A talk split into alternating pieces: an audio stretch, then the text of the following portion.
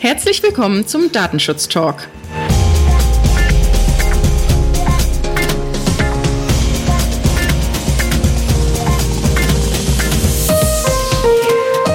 Heute ist Freitag, der 19. Juni 2020 und unser Redaktionsschluss war heute um 10 Uhr. Mein Name ist Laura Droschinski. Mein Name ist Markus Sechel. Eine weitere Woche ist vorüber. Im Fokus stand sicherlich für ganz viele die Corona-Warn-App, die ja am vergangenen Dienstag an den Start gegangen ist. Dennoch haben wir darüber hinaus für Sie noch weitere Neuigkeiten mitgebracht. Markus, für diese Woche hatte ja der Bundesbeauftragte für Datenschutz und Informationsfreiheit seinen Tätigkeitsbericht avisiert. Wurde er denn jetzt endlich mit Verspätung veröffentlicht? Ja, tatsächlich. Zumindest ähm, in der Online-Version als PDF-Dokument ist das verfügbar. Der 28. Tätigkeitsbericht und das Besondere ist ja, dass wir jetzt in einem jährlichen Turnus sind. Nach den alten Regeln des Bundesdatenschutzgesetzes musste der Bundesbeauftragte ja nur alle zwei Jahre einen Tätigkeitsbericht verabschieden und jetzt ist es tatsächlich im jährlichen Turnus mit dabei und ähm, einige spannende ähm, Sachen, die behandelt worden sind. Ich habe mal kurz reingeschaut. Interessant dabei ist insbesondere die Sachen, die zur Empfehlung anstehen. Da gibt es nämlich tatsächlich eine Übersicht über die Empfehlung, die der Bundesbeauftragte ausgesprochen hat.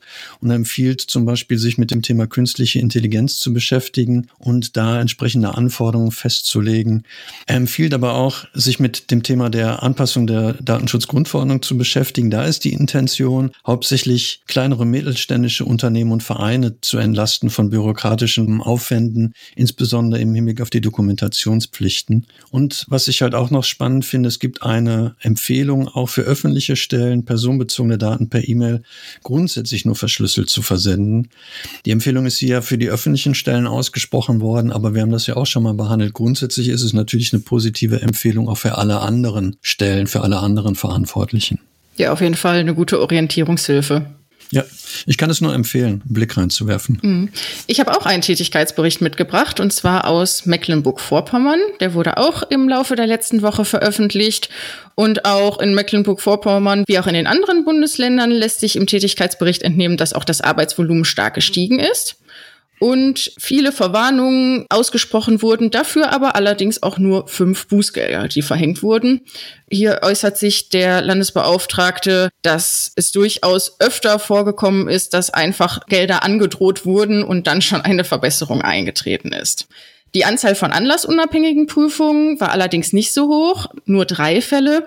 Hier wird aber auch auf die mangelnde Personalausstattung in der Aufsichtsbehörde verwiesen. Und da ist das Ziel, dass das auch in den nächsten Jahren verbessern soll, sodass die Aufsichtsbehörde auch überhaupt ihrer Prüfpflicht danach kommen kann. Weitere Tätigkeiten des Landesbeauftragten waren seine Tätigkeiten im IT-Planungsrat, in Gemeinschaftsprojekten zur digitalen Welt für Kinder und Jugendliche. Also viele Punkte, wo er sich engagiert hat. Also auch da insbesondere für unsere Zuhörer aus Mecklenburg-Vorpommern ein nettes Papier, wo Sie gerne mal reinschauen können. Ja, ich glaube, das Thema der personellen Ausstattung ist bei allen Aufsichtsbehörden eine große Herausforderung. Tatsächlich, weil ja auch der Arbeitsaufwand gestiegen ist. Genau, richtig. Ich habe ähm, eine Pressemitteilung noch mitgebracht zum Thema Corona-Warn-App. Du hast es ja schon angedeutet. Ich glaube, das ist ja nicht nur in Datenschutzkreisen, sondern auch insgesamt eine relativ hohe Aufmerksamkeit hat das Thema erfahren. Der Hamburger Beauftragte für Datenschutz und Informationsfreiheit hat sich mit dem Thema beschäftigt und am 16. Juni eine Pressemitteilung dazu rausgegeben und sagt, dass es durchaus wichtig gewesen ist, dass intensive Diskussionen zu dem Thema gegeben hat. Das Warten hat sich gelohnt. Ähm, er stellt auch nochmal den Aspekt der Freiwilligkeit heraus, der von der Politik anerkannt worden ist, sagt aber auch insbesondere, dass es natürlich Freiwilligkeit ein ganz wichtiges Kriterium ist und die soll nicht eingeschränkt werden, dass man zu bestimmten Orten oder Einrichtungen Zugang bekommt, beziehungsweise Zutritt bekommt, ob man die Warn-App nutzt oder nicht. Also ich, ich glaube, wenn man das so verfolgt in den Medien und sich auch die Details dazu anguckt, dann ist hier wirklich gelungen, den Anforderungen des Datenschutzes auch gerecht zu werden. Ich selber benutze die Warn-App auch und bin ganz froh und dankbar, dass ich noch keine Risikokontakte hatte. Ich weiß nicht, wie es bei dir aussieht, Laura. Ich habe sie bisher nicht installiert, muss ich ehrlich sagen. Ich warte erstmal noch ein bisschen ab. Aber okay. ähm, genau, dann mal schauen. Wenn da sich jetzt viele positive Informationen sammeln, dann werde ich da auf jeden Fall drüber nachdenken. Ja. Aber auch der Bundesbeauftragte hat sich dazu geäußert. Er bezeichnet die App ja auch als solide, denn auch er war damit involviert oder mit seinem Team involviert bei der Entwicklung. Aber er hat auch schon bereits auf Anpassungen hingewiesen, die doch im Optimalfall relativ zeitnah ins Auge gefasst werden sollte. Und zwar hat er kritisiert, dass es einmal einen Medienbruch innerhalb der App gibt, nämlich wenn es die Möglichkeit gibt, die telefonische Hotline halt in Anspruch zu nehmen, weil dort eine vollständige pseudonymisierte Nutzung nicht mehr möglich ist. Und dass da ursprünglich auch geplant war, in seinen Augen eine sehr unangemessene Speicherung von personenbezogenen Daten nachgekommen wird. Und da hat er nochmal darauf hingewiesen, dass sie da doch auch Einspruch erhoben haben und dass das auch dann abgewendet wurde zum Positiven. Außerdem mhm. hat er auch nochmal darauf hingewiesen, dass es auf gar keinen Fall zulässig sei, dass Dritte Einblick in die App fordern zukünftig. Ja, also er hat sogar in der Pressemitteilung es formuliert, es soll erst gar nicht versucht werden, da eine Anfrage zu stellen, dass jemand auf die Daten zugreift. Und der letzte Punkt fand ich sehr beruhigend. Er hat nochmal darauf hingewiesen, dass er natürlich im Rahmen seiner Datenschutzaufsicht mit seinem Team die App dauerhaft prüft und kontrolliert und natürlich auch einschreitet, wenn denn Mängel bekannt werden. Das Thema Warn-App ist ja ein Thema, was ähm, insgesamt auch auf europäischer Ebene ähm, uns beschäftigt. Die Franzosen waren ja, glaube ich, eine der ersten, die, die eine Warn-App hatten. Ich habe jetzt gelesen, dass die Briten offensichtlich ihren Versuch für eine Warn-App einstellen werden. Der Europäische Datenschutzausschuss hat sich halt auch mit dem Thema beschäftigt und nochmal deutlich darauf hingewiesen, dass die Grundlagen der Datenschutz oder die Grundsätze der Datenschutzgrundverordnung auch weiterhin gelten, auch bei der Einführung von Warn-Apps. Das heißt, hier wirklich geguckt werden muss, dass die Verarbeitung von personenbezogenen Daten notwendig und verhältnismäßig sein muss.